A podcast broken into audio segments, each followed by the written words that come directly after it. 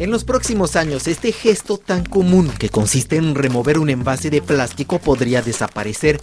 Científicos y ambientalistas indican que para eliminar los 8 millones de toneladas anuales de plásticos que arrojamos al océano, será indispensable prescindir de todas estas bolsas y envases de uso único. Según las previsiones de Naciones Unidas, la cantidad de plástico podría triplicarse de aquí a 2040 si no se hace nada, lo que agravaría la contaminación de los océanos, la muerte de animales que ingieren bolsas y botellas y nuestra propia salud. Se han encontrado rastros de microplásticos en nuestra sangre, en nuestros pulmones y hasta en tejidos fetales.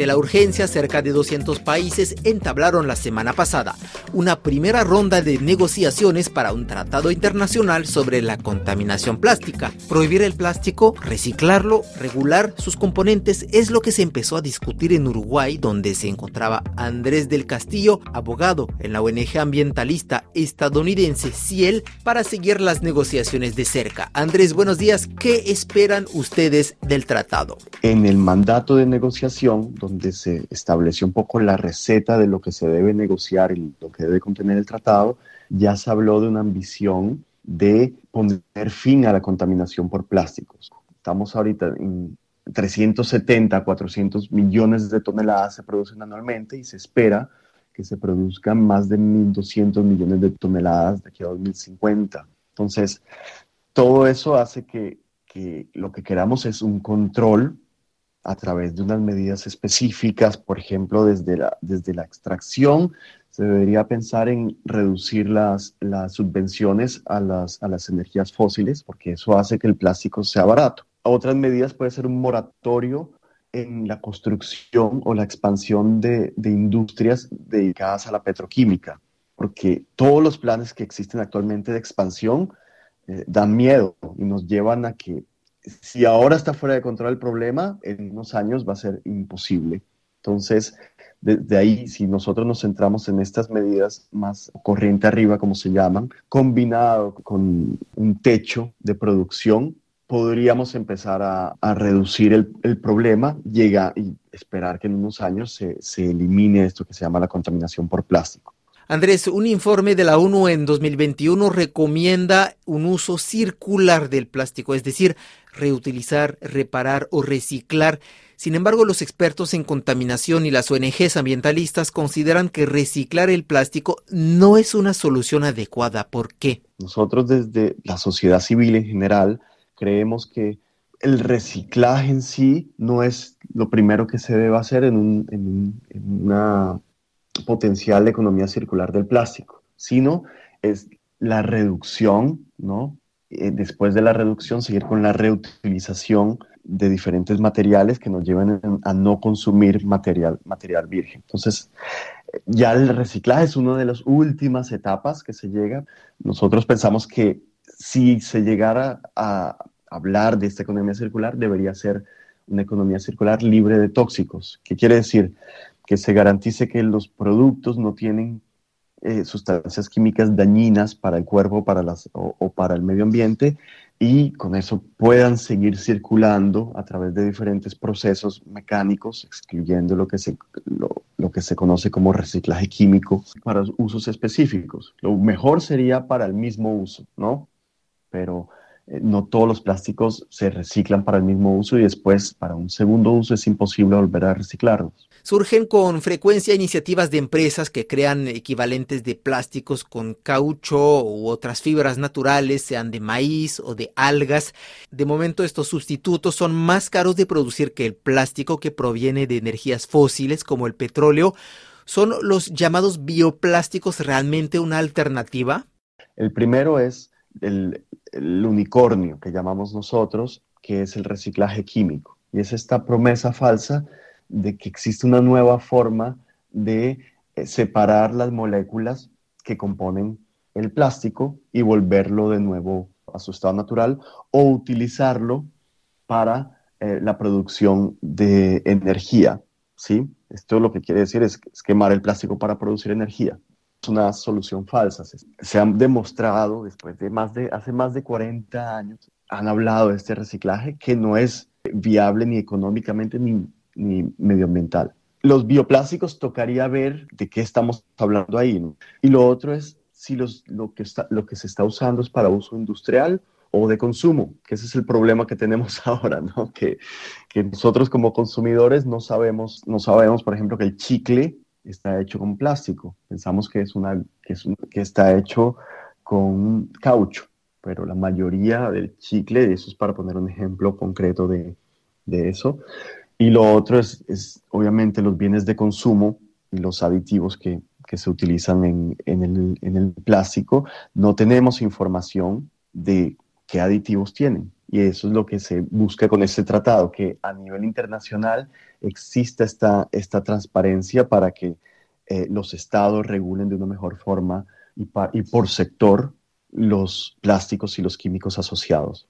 Varios países no han esperado un tratado sobre el plástico y han prohibido ya la venta de algunos productos de uso único. ¿Nos podría dar un ejemplo de una medida concreta que funciona para reducir la contaminación plástica?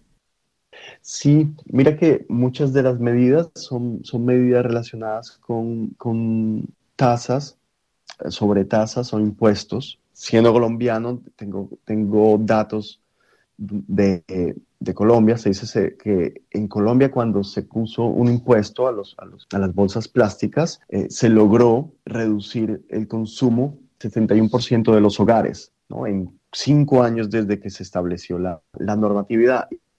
En América Latina, con varias de esas normas de bolsas plásticas y plásticos de un solo uso, se ha logrado reducir la cantidad de plástico utilizado, ¿no? Con otras alternativas cuando existen, obviamente. Eh, lastimosamente en América Latina no solamente eh, tenemos un fenómeno de, lo que se consume internamente, sino lo que está llegando a países como Estados Unidos, eh, quien exporta muchas miles de toneladas de basura plástica por año o por mes a los países de América Latina. Esto necesita soluciones sistémicas, ¿no? Según estimaciones del reporte del Banco Interamericano de Desarrollo, para 2020, cerca de 4 millones de toneladas de residuos plásticos pudieron haber ingresado a los océanos en América Latina y el Caribe. Eso implica un, un aumento vertiginoso de más de 60% de lo que se estimó que entraba ya en 2010, que era 2 millones de toneladas. Y las naciones se han dado hasta 2024 para alcanzar un consenso para un tratado internacional sobre la contaminación plástica. Y vamos a hablar ahora del doble rasero de algunos países industrializados en materia de protección del medio ambiente. La ONG suiza de defensa del medio ambiente Public Eye denuncia en una investigación que Francia sigue exportando pesticidas peligrosos que prohíbe en su propio suelo.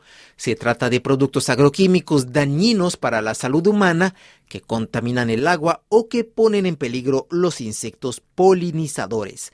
Pese a que Francia ha prohibido la venta de varios productos de este tipo en su territorio desde enero de 2022, 15 de estas sustancias fueron exportadas a varios países, incluyendo a Latinoamérica, por un total de 7.500 toneladas. Por ejemplo, 2.400 toneladas del peligroso fungicida picocistrobina fueron exportadas a Brasil.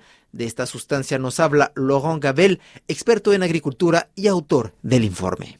La picoxistrobina es un fungicida eh, que fue prohibido en el año 2017 en la Unión Europea porque presenta un riesgo muy elevado de daños al genoma humano y se utiliza mucho en los cultivos de cereales y de soja. La picoxistorvina fueron 2.900 toneladas de picoxistrovina que fueron exportadas eh, desde Francia este año en forma pura. Se exportaron principalmente a Brasil, en donde la sustancia se utiliza principalmente en los cultivos de soya y representa más de 250 millones de dólares de venta para esa empresa que se llama Corteva. Lo increíble es que en principio desde inicios de este año se prohíbe en Francia las exportaciones de pesticidas que son prohibidos en Francia. Pero lo que vimos es que la práctica sigue porque la ley prohíbe únicamente la exportación en forma de producto, eh, pero las sustancias, químicas puras se pueden